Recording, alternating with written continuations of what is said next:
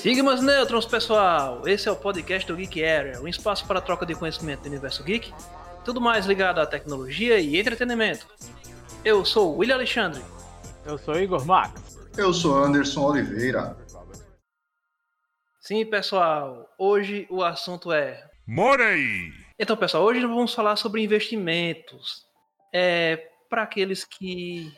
Para aqueles que querem iniciar 2021, dar aquela guinada econômica, guardar um dinheirinho, é, ver o que é que vai fazer. Então, vamos dar algumas dicas. Não vamos dar call, porque nós não somos uma empresa vermelhinha que começa com E, que tinha uma menina chamada Bruna que trabalhava nela. Nós somos o Geek Era. Quem é Bruna? Não vendemos, não vendemos sonhos. Não vendemos sonhos. É, nós Na verdade, não vendemos nada. É. Não vendemos nada. Nós criamos, criamos pesadelos a partir da realidade. Sim, antes que eu esqueça, mas é uma coisa importante. Quem quiser mandar e-mail pra gente, pode mandar. É contato arroba geekarea.com.br, viu? No final do podcast eu passo também o e-mail, né? Pra você que vai escutar tudo de novo, eu vou dizer de novo no final. Tá É, e a gente vai fazer uma conta no PicPay também, porque quem quiser doar dinheiro vai doar dinheiro pra gente, pra gente melhorar áudio e Vamos, vamos, mais. vamos pensar em um apoia-se aqui. É, apoia-se. Estamos precisando para investir na bolsa. Então, já que vamos falar sobre investimentos, a primeira pergunta que eu quero fa- fazer para os nossos colegas investidores do, do Geek Area, que são Igor e Anderson, a primeira pergunta: vale a pena investir em bolsa? Vale. Ah, Você tem que ter Obrigado. em mente. ó, Terminou. Isso é a participação comigo. Principalmente você tem, que, você tem que ter em mente que o, além de você, ou você estuda, te dedica um tempinho para você analisar qual é o tipo de investimento, você, qual o perfil de investidor você se enquadra e qual o tipo Bota de tempinho você nisso. quer fazer. Aí para você, tudo na vida você tem que fazer algo planejado. né? E, e tendo em mente os riscos envolvidos em cada tipo de investimento. Sim, porque todo mundo pensa que bolsa é só você chegar, comprar ações e esperar a ação subir, você ganhar dinheiro, como se fosse um, cassino, uma corrida, uma casa de apostas. Você está apostando lá como se fosse no Mega Sena para ver se, se ganha lá na frente. Não é assim. Eu, Mas- quero complementar um pouquinho aqui. Mas que vale a pena, É. vale, até porque Vale- você, tendo vale uma gestão financeira equilibrada, você pode separar um percentual do seu, do seu salário, do seu rendimento, ou do- de, algum, de algum recurso que você tenha. Você pode ou investir um percentual toda uma vez, ou você pode paulatinamente, mensalmente, semanalmente, depende de como você afere seus, seus rendimentos e fazendo aportes, né? Investimentos ou diversificado, então só em um tipo de investimento só. Mas a grosso modo e a, a se o pensamento for a longo prazo, quase sempre vale a pena e quase sempre dá certo. Isso é uma realidade. Vai. É, assim, é, Igor, eu queria complementar um pouquinho a fala dele no seguinte: é, a gente fala de investimento, to- bolsa, todo mundo pensa primeiro assim em ações, né, e tudo mais. E antes disso, com nessa parte de estudo e planejamento, se você quer iniciar, antes de tudo é reserva de emergência. Antes de tudo é você ter um colchãozinho ali para você não colocar aquela graninha suada sua em um certo tipo de risco que vai existir, até no até na, na Selic tem risco. Se a gente coloca a grana lá, tem risco de perder. E, e hoje em dia, inclusive, perdemos para a inflação, né? com a Selic a 2%, que é uma taxa que en- envolve muito nossa economia. Com a Selic a 2%, um rendimento de renda fixa, é, nós vamos ter perda de dinheiro ali para a inflação, que está, em, acho que hoje, em seus 8% a 9%, alguma coisa. Então, tudo gera risco. Dá para dá para ganhar dinheiro sim, dá para você rentabilizar melhor sim, mas tem que ter muito estudo por trás disso, é, como bem falou. E existem dois caminhos nisso, que é o de investimento com esses aportes mensais, depois você estudar as empresas, depois de você saber o que é PVP, o que é PL, nós não vamos entrar a fundo nisso, né, que são estudos mais para o que é chamado de buy and hold, que é aquele cara que compra e segura a ação por mais tempo.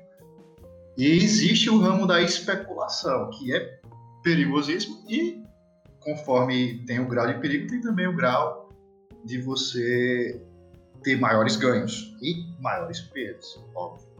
Então, investir em bolsa vale a pena com conhecimento e com segurança. Sem esses dois, não vai valer a pena, vai ser frustrante, pode levar à falência, como leva muita gente. Pode você entrar pensando num sonho do tamanho do mundo e na verdade você vai ter um belo de um pesadelo. É, em resumo, assim, minha opinião, você pode botar e deve botar na bolsa uma grana que você pode perder, porque sempre tem o risco de você perder. Da mesma forma como, às vezes, algumas pessoas juntam graninha para botar um comércio. Aqui no Brasil mesmo, a maioria das, das empresas que são, que são abertas, em menos de cinco anos, os CNPJ são baixados, né? Elas quebram. E você tem que pensar como o comércio, né? Você vai lá, você vai colocar um, um percentual que você possa perder, porque pode vir a dar errado.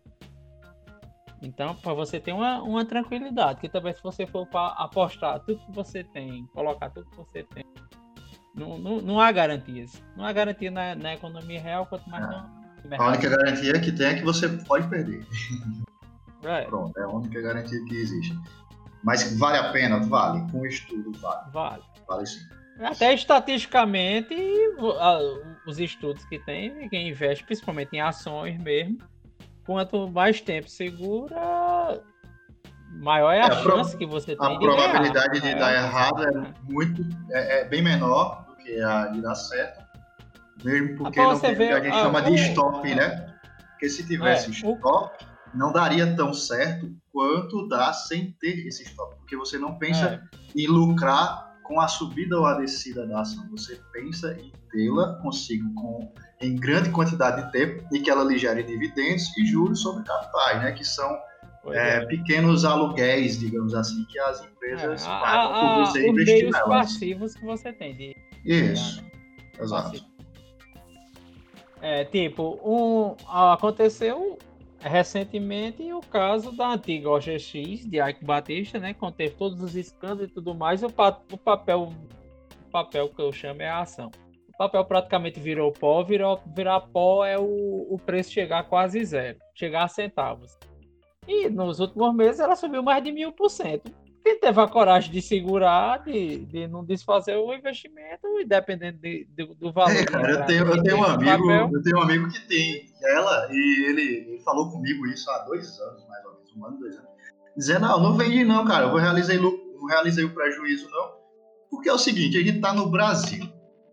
Vai que tem uma decisão judicial a favor dela aí eu espero ela é. voltar a zero, pelo menos, de novo, para não perder todo o meu dinheiro que eu tinha lá. Foi que ele tinha seus 10, 15 mil reais lá, né, guardado. Então, pois é. Por isso que eu digo, fez, é um fez, dinheiro que você. É, por isso que eu digo, é um dinheiro que você possa perder. Se o negócio der errado, todo jeito, a ação é uma propriedade sua, é um bem imobiliário, isso. é um bem seu. Você vende se quiser, você pode deixar lá criando, criando teia de aranha é. É verdade. Uma, uma, uma, uma história um curiosa. Um, caso, um caso recente que a gente tem, né? É a Oi. Que tá é, também. querendo dar seus galopes para cima agora. E isso é. não é um call de. Cuidado. Ela tá sob decisão não. judicial ainda, viu? Se quem comprar, corre é. todo o risco do mundo. Um caso curioso é do maior investidor hoje, que existe hoje, que é o Warren Buffett, o cara comprou as ações do, do jornal Washington Post nos anos 70, quando tava a explosão da televisão e tudo mais. Aí o, povo dizia a ele, cara, tu vai perder o dinheiro, tu vai perder teu dinheiro, o jornal, a imprensa escrita vai morrer, que foi a mesma coisa que disse quando o rádio apareceu. Aí depois a internet e tudo mais. O cara tem até hoje e, e são lucrativas as ações e ele já e ele fez mais de 3 mil por cento em cima do investimento. Mesmo assim segura. Mesmo assim tá lá. Pô, ele então, cara, é a prova, é a prova de que a longo prazo quase sempre o camarada ganha. Agora que Quase sempre. Você Quando você tem uma boa avaliação das empresas, você quase sempre ganha. Uma boa avaliação das empresas. Então, vem todo um estudo sobre é, é, o nicho da empresa, quem gere a empresa. É, onde, a, área de atuação, essas coisas. Isso, isso, isso. É assim, é assim, somente não é nem complementando, né? Que é, vocês estão bem técnicos mesmo no assunto. Mas assim, a questão que, somente para resumir, eu colocando a minha visão como um noob na, na área de investimento. investidor assim, também, você já investiu, né? Já, mas assim, mas o seguinte, é, para dizer pro pessoal, que na verdade pode ser que é uma descrição bem, bem conhecida, mas eu vou contar mesmo assim. Na verdade, investir em bolsa, você está comprando um pedaço da empresa. E essas é, empresas. Você está se associando à empresa, né? Você está se tornando que elas, Essas empresas, para que elas possam abrir o capital dela, delas na, na Bolsa de Valores, elas têm que entregar o balancete, tem que ir uma comissão para poder analisar se aquela empresa, a empresa é idônea, se ela realmente ela pode abrir o capital dela para as pessoas de fora daquela empresa poder investir. E é, se você for comprando ações de empresas, não precisa você comprar um lote de ação, você pode comprar uma fração de ação, isso aí.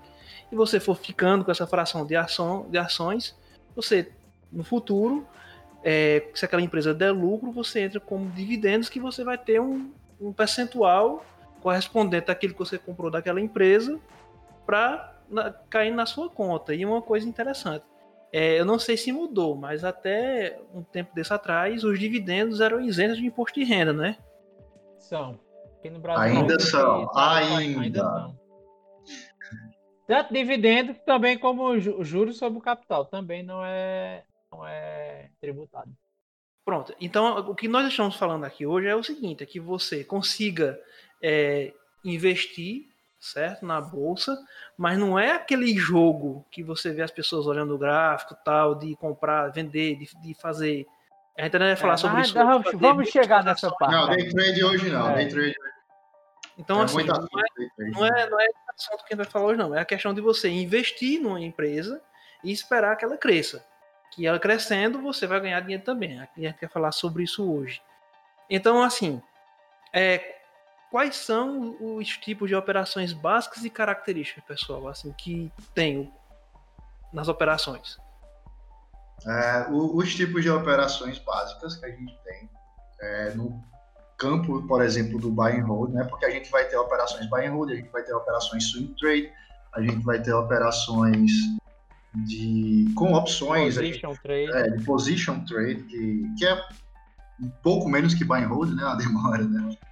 E, enfim, vamos ter operações temporárias, operações que vão durar muito, e dentro delas nós vamos ter o mais básico de tudo, que no buy and hold, por exemplo, que é compra, que é que você vai comprar quantos papéis você quer, e quando esse papel não fizer mais sentido para você, você vai vendê-lo. No meio desse caminho, se você quiser, tem uma, entre aspas, suboperação aí dentro, onde você pode alugar as suas ações para que outras pessoas as usem é, numa venda, por exemplo, ela não tem a ação, mas ela quer alugar essa ação a você, né? você aluga, essa pessoa usa a sua ação para tentar ganhar dinheiro e você não perde nada com isso. Ao contrário, você só acha mais um jeito de rentabilizar com as ações que você já tem. Então, basicamente, vai ser o buy and hold isso, compra-venda, né? É, é uma venda do que já se tem, né? a venda das ações que já se tem e o aluguel delas. Aí no swing trade tem outras coisas que Igor pode falar muito bem.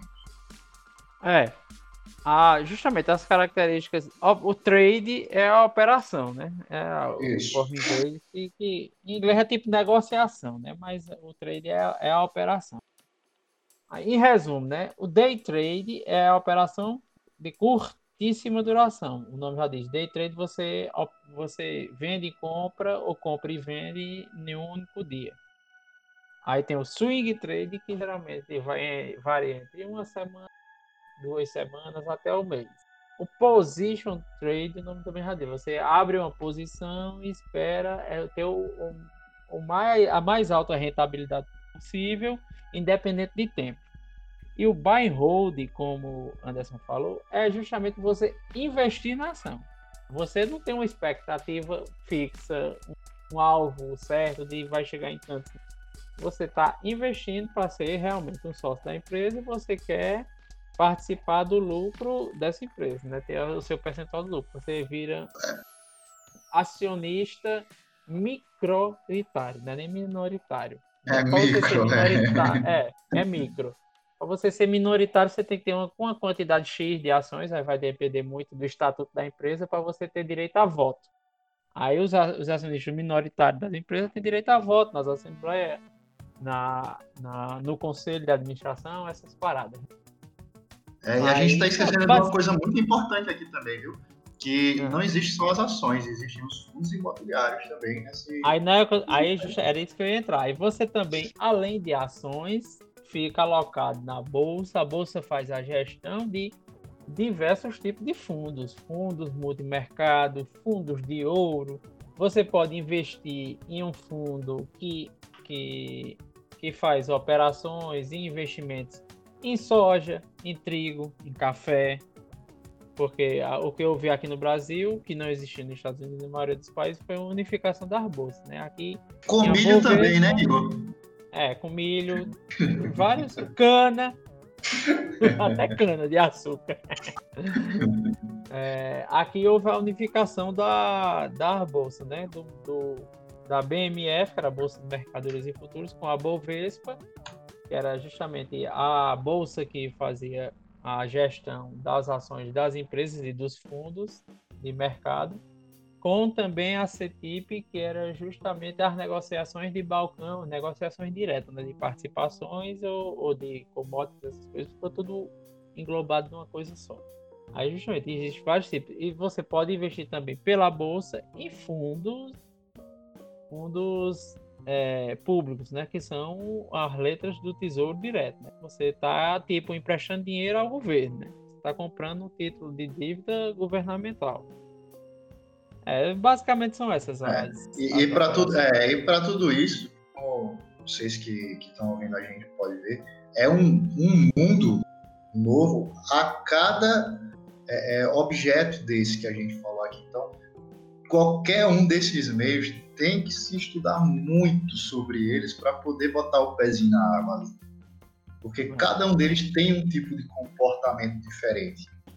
A mesma Aí, ação vai ter um é, tipo justamente. de comportamento diferente e em cada um desses tipos de operações, que foi day trading, é, swing trade, position trade e buy and hold, cada uma delas vai ter um comportamento diferente em cada um desses tempos.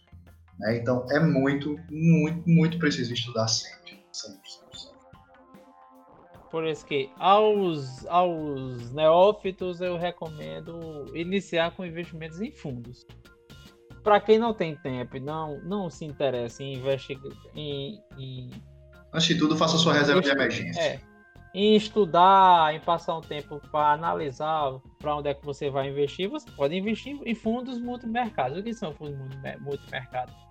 É o perfil ideal do investidor. Um fundo multimercado ele pega 100% do, do recurso dele e vai alocando em diversos, em diversos investimentos diferentes. O percentual de, em teoria, 30% vai para ações, que é um investimento de risco.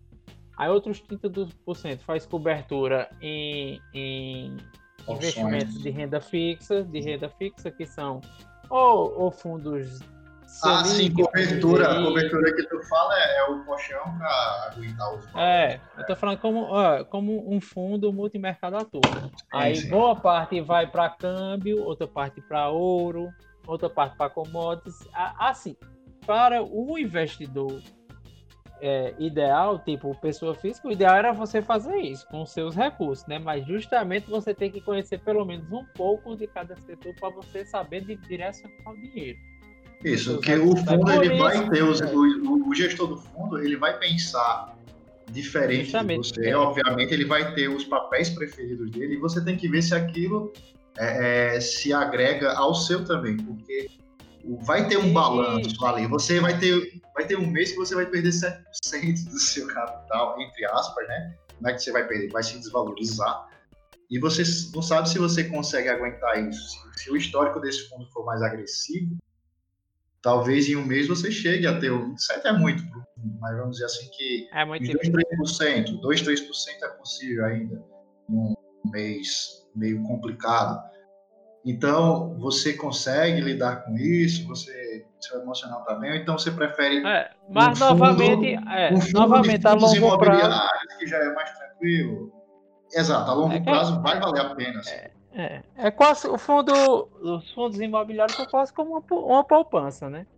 Isso. Você é a mesma coisa, você tem a participação, uma ação, você tem participação no fundo que gere um percentual de, de bens imobiliários mas geralmente o rendimento deles varia mensalmente entre meio a 0,6%, que é basicamente o que rende uma, uma, uma poupança. O diferencial é que às vezes quando o mercado imobiliário aquece muito, e tudo, tudo em, no mercado financeiro, como quase tudo na vida, é cíclico, né? Aí tem os períodos de baixa, mas quando é os períodos de alta, já, já existiu fundos imobiliários aqui de de pagar mais de 30% em um mês de rendimento. Aí, para quem também, justamente a longo prazo, também, quem souber segurar, esperar dois, três anos, que geralmente é a média das ondas de, de mercado imobiliário, né? É, todo jeito, a longo prazo, quase todos os investimentos são rentáveis. O problema é, é você ter a frieza de quando vê aquilo desvalorizando, você não se desesperar e não, e não desfazer todo o seu investimento, não sair vendendo. Exato. É pensar no seguinte, né? É, se agora está com um preço mais baixo do que o que eu tinha, então é hora de eu tentar comprar sempre a mesma quantidade para o meu preço ir se igualando e no futuro, quando voltar a subir de novo, se voltar, eu vou ter um, mais capital tendo gastado menos. É, tem uma, tem uma máxima dos grandes investidores é que justamente compre no pânico som, e, venda, é, compre e venda na dos, euforia. É. Compre aos sons dos dos como é o nome? Compre aos sons dos, dos canhões e venda ao som dos violinos. É. quando tiver quebrando pau, quando tiver um quando tiver tendo uma queda que nem teve por causa da Covid, não se agonie e vende suas ações. Você começa a aportar normal, que nem é. você vinha. O ideal é que se compre mais. É. Quando o preço está lá embaixo. Se puder, compre mais. É, assim, ô Igor, era bom dar uma explicada pro pessoal, tipo, por quais meios a gente pode investir, né? Acho que era um ponto bom para se colocar. É. Por bancos, que é o menos recomendável. É, mas hoje em dia... bem legal do que eles cobram. É, é. Porque, olha, banco e fundo bancário, qualquer investimento que você faz diretamente ao banco, você tem que ter em mente que o banco vai cobrar uma taxa de administração daquele investimento. Ou seja, o que você ganhar, ele também vai ganhar em cima de você.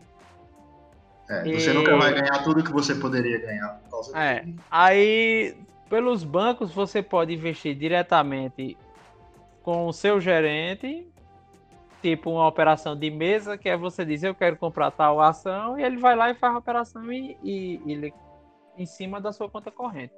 Ou pelos home brokers. Home broker é o sistema de negociação bancário, basicamente. Você entra lá no sistema e tem todo um manualzinho que ensina você a, a, a, fazer as operações, o básico do básico e tudo mais, onde é que vai fazer os recursos, o que, é que você vai fazer com eles. Que também é cobrado taxa desses home brokers para você ter. Que todo banco tem uma divisão de investimentos. Um percentual da, do, do corpo técnico da, da instituição que toma conta só da área de investimentos. Ou então, por clubes de investimentos, fundos diretos de investimento, que tem também. Você pode investir diretamente no fundo sem precisar nem de banco nem de corretora. Mas geralmente, clube de investimento ou fundos diretos de investimento, eles têm tipo um, um passe estipulado, né? Você só entra no, no clube ou no fundo direto se você tiver X de grana para você entrar lá como um sócio desse clube ou desse fundo. E o meu mais comum e mais barato e mais prático é por meio das corretoras. Aí já, toda corretora também tem um home próprio, mas eles também disponibilizam várias plataformas, tanto pagas como grátis, para você fazer seus investimentos, suas operações e tudo mais. Mas o ideal é justamente você fazer pelas as corretoras, né? É, e hoje, como a gente tem, tem um é, grande número de tem também os bancos, tem também os bancos de investimento, né? Tipo o BTG Pactual é um banco de investimento, é um banco que só atua na área de investimento. Ele é funcionando basicamente como uma corretora, só que ele também tem os fundos próprios dele, tem o, o, o gestor, você pode também entregar na mão de um o, os seus recursos na mão de um de uma assessoria de investimento, aí ele é que decide aonde é que vai investir. É, um, é uma modalidade um pouco diferente, mas que também é muito usada. Justamente para quem não quer perder um, para quem não quer perder um tempo estudando, nem analisando, mas você entrega a sua grana no banco de investimento. Perder você entrega a sua grana no banco. Se você não ah, quer perder tempo estudando, você não seja investidor. É, é just, justamente, tem um, tem um investidor passivo. É aquele cara que quer que o dinheiro renda, não importa quais, quais meios. Aí esse, esse público que não quer estudar as, as características do investimento e os ativos do mercado, ele, o ideal para, para esse público é procurar um banco de investimento. Você vai colocar seu dinheiro lá e o banco e o, os analistas e os gestores do banco é que vai decidir o que é que vai fazer com os recursos. Eles é que tomam as decisões por você. É, façam isso, garotos, e depois percam seu dinheiro aí por causa de incompetência dos outros. Não façam isso, estudem. É, o... Não, mas assim, mas assim, é, mas assim, essa questão que Igor falou agora, não é, a pessoa investir em um fundo de investimento e tal. É como ele falou, tem, tem situações que o cara. Pronto, vou dar, dar o meu exemplo mesmo. Assim, eu não tenho condições de estudar. Pois é é, tudo que eu, que eu estudo já por conta do trabalho que eu tenho, que todo dia tem coisa nova, tem que estar estudando, tem que estar aprendendo e por aí vai. E eu não tenho condições, gostaria de investir em mercado financeiro, então, para mim, pelo que a, a, conversa que a gente teve até agora, Mas você vai ter que estudar pelo menos um fundo. Seria, seria, seria assim, e pelo que eu entendi, pelo que eu pude pegar até agora, eu procuro uma, uma corretora, certo? E procuro algum fundo de investimento na área de imóveis, de imóveis. É, justamente. Seria uma, é, né? É, é. Pronto, você, tipo, você é um cara que trabalha com tecnologia, é um desenvolvedor de sistemas. Você não tem tempo e nem, e provavelmente nem disposição para você parar e ficar estudando os ativos, onde investir, qual modalidade de investimento você vai. Para um pouco, tipo, médico que trabalha demais, várias, várias, várias funções é, é, profissionais da, da, da sociedade não têm condições de, de estudar. Para esse, esse público, mas tem condições de todo mês, tipo, separar 20% do que ganha, do lucro, do, do que você recebe, para investir. Para esse pessoal, eu recomendo bancos de investimento. Ou fundos eu recomendo, eu recomendo se você tiver certo? Um bom capital, porque vão ser taxas e mais taxas cobradas em cima disso também, e tudo. Agora, quando a gente fala para o cara que ganha pouco, né, vamos, vamos botar o cara que ele pode estar tá entrando aí com 100, 200 reais no máximo por mês para fazer este. Não é viável ainda para ele uma questão dessa. Então, ele, enquanto ele faz o colchãozinho dele, ele estudar uma horinha por dia, quatro vídeos no YouTube, ele vai conseguir ter um bom arcabouço de conhecimento em um prazo que ele faz aquela reservazinha de emergência dele para poder começar a investir na bolsa, ele vai conseguir obter um pouco desse conhecimento, até para ele saber quais são as ações que aqueles fundos com, começam a, a gerir e ele poder ir mais confiante se é aquele fundo ou não, já que ele não tem o tempo para estar tá acompanhando as ações. É esse o ponto que eu falo. Estudar, eu acho que sempre vai ser necessário se você quer investir.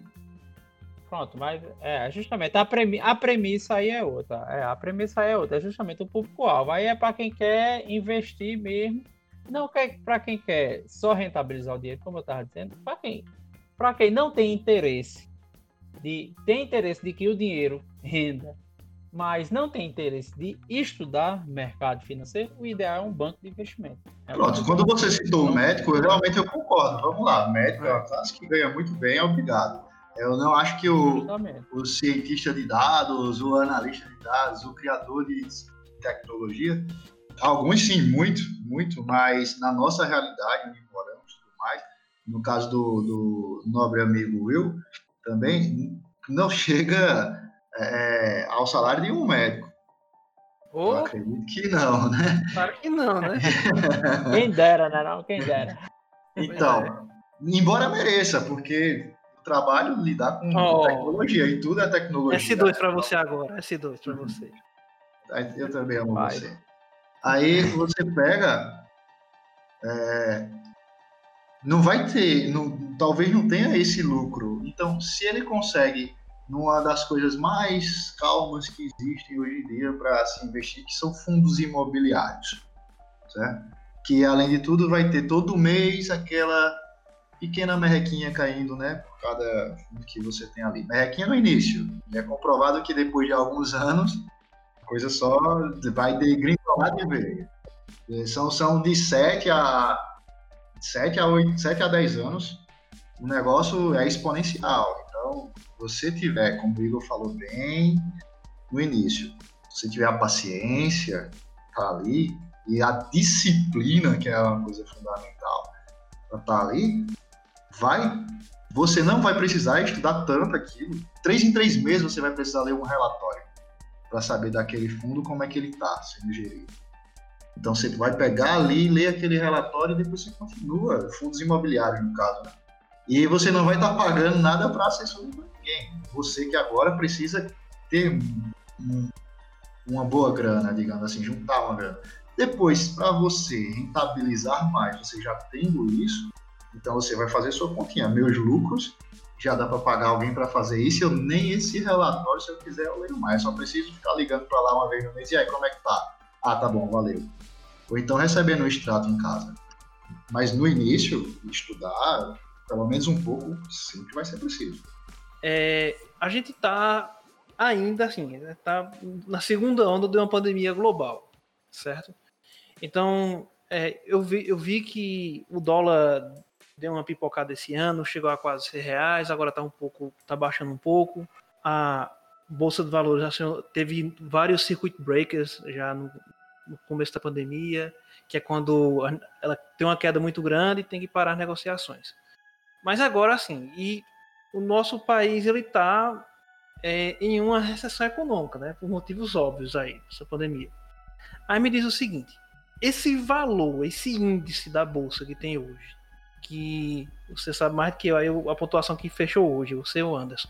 Esse, esse índice é um índice real, é um índice confiável. E porque eu pergunto assim, uma, uma, coisa que eu já investi um tempo em criptomoeda e todo mundo falava de bolha, que é todo mundo investindo, como vocês já falaram já de papéis que vira pó, que não vale nada. Mas assim, esse índice ele é real? É, assim, bolsa, mercado financeiro, bolsa de valores, essas coisas, é, eles funcionam a partir de expectativa. Você investe em algo com a expectativa que aquilo lá na frente lá na frente vai lhe dar um bom rendimento.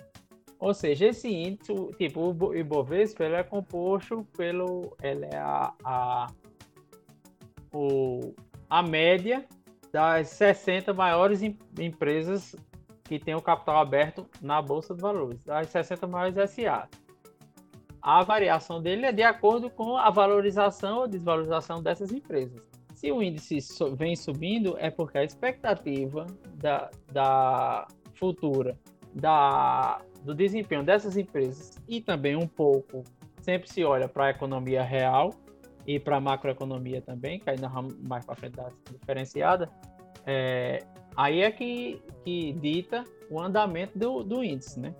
E dentro desse índice existem vários subíndices. Para cada setor, tipo o setor industrial é um índice, setor financeiro, que é dos bancos e corretor é outro índice, o setor de materiais básicos, aí também existe vários índices de small caps, que são as pequenas e médias empresas, né, que estão dentro. Mas, assim, é, é tipo, é um índice subjetivo. Que o valor não é o valor real das empresas, não é o valor do, do, do dos ativos da empresa do capital real dela. O capital real dela é o que, o quanto ela vale, quantos ativos dela vale em dinheiro. Né? Isso não é, não é um valor em dinheiro das empresas, o valor da ação. É um, um capital mensurado, é subjetivo. Que aí é que é a diferença que o pessoal não sabe, entrando já, mercado financeiro é, é, justamente, geralmente, o mercado financeiro, o andamento dele é ditado pela Bolsa de Valores do país. Aí você sabe onde é que está as expectativas de investimento e de, de, de, de ganhos ou de perdas da, da, das maiores empresas do país. E tem também várias grandes empresas que não têm capital aberto e não atuam em bolsa. A diferença é a economia real. A economia real é a economia direta, é, a, é, é diz, é, é o varejo, é o atacado, é a, a, a, o, o, tangível da, da economia. É você comprar um produto, você utilizar aquele produto, você contratar o serviço e ter aquele serviço prestado. Essa é a economia real. É onde a grande maioria, a infinita maioria das pessoas atuam economicamente. Aí já a macroeconomia, a macroeconomia é os ditames econômicos que são geralmente é, capitaneados e guiados pelo governo central, pelo Banco Central, pelos bancos de, de fomento, de, de, investimento, mas não como pensam muitos é, é, nacionalistas e desenvolvimentistas. Acham que o, o governo tem que ditar qual o rumo que a economia vai. Para que setor a economia do Brasil tem que se do país tem que se dedicar, tem que atuar. Não, a macroeconomia é justamente você ter o controle, você tem as regras, você tem a, a, os investimentos, os fomentos, você tem os incentivos fiscais, você vai direcionando a economia com a participação indireta do governo e do Banco Central no controle do câmbio, no controle da, da, da taxa de juros, Entendeu? Aí, aí é onde entra o governo.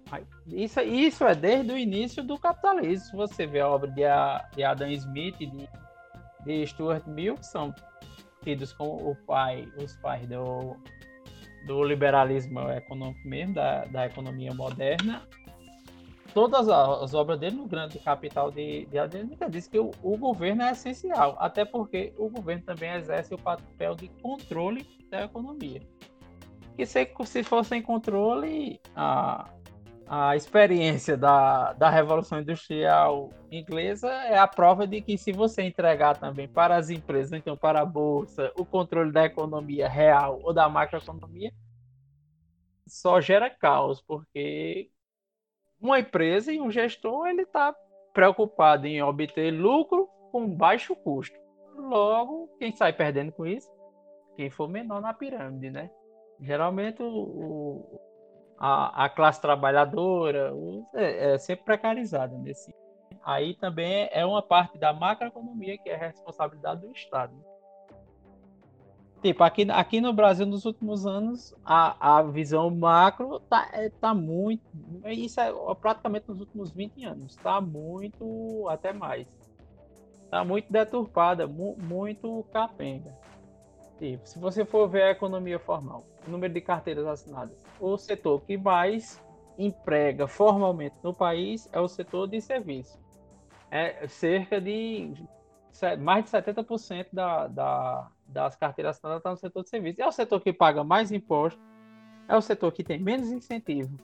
Ou seja, né, a visão macro do, dos nossos economistas é, é, é péssima. Outra coisa, o que traz desenvolvimento real de um país, o que traz desenvolvimento para a economia real do país e, e proporciona mais a partilha do, do, do bolo financeiro é a indústria, porque a indústria é que, que traz avanço, é a indústria de transformação. Nós vimos, seguindo também o modelo americano, vimos as nossas indústrias fechando, então se mudando para outros países, indo para a China, feita a maioria das empresas americanas, e e virando um país estritamente commoditista, um país que depende da exportação de commodities. Que isso, para a economia real, para o, o, o, valor agregado e para o crescimento da nação, é horrível, tá é porque isso não traz desenvolvimento.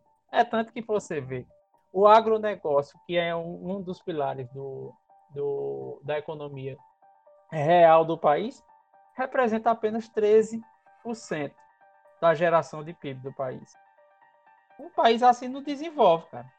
Não desenvolve. Qual a diferença daqui dos anos 90, o que aconteceu com aqui e o que aconteceu com a China e a Coreia do Sul. Vou levando dois exemplos. Esses dois países investiram em educação tecnológica voltada para, para o crescimento das indústrias.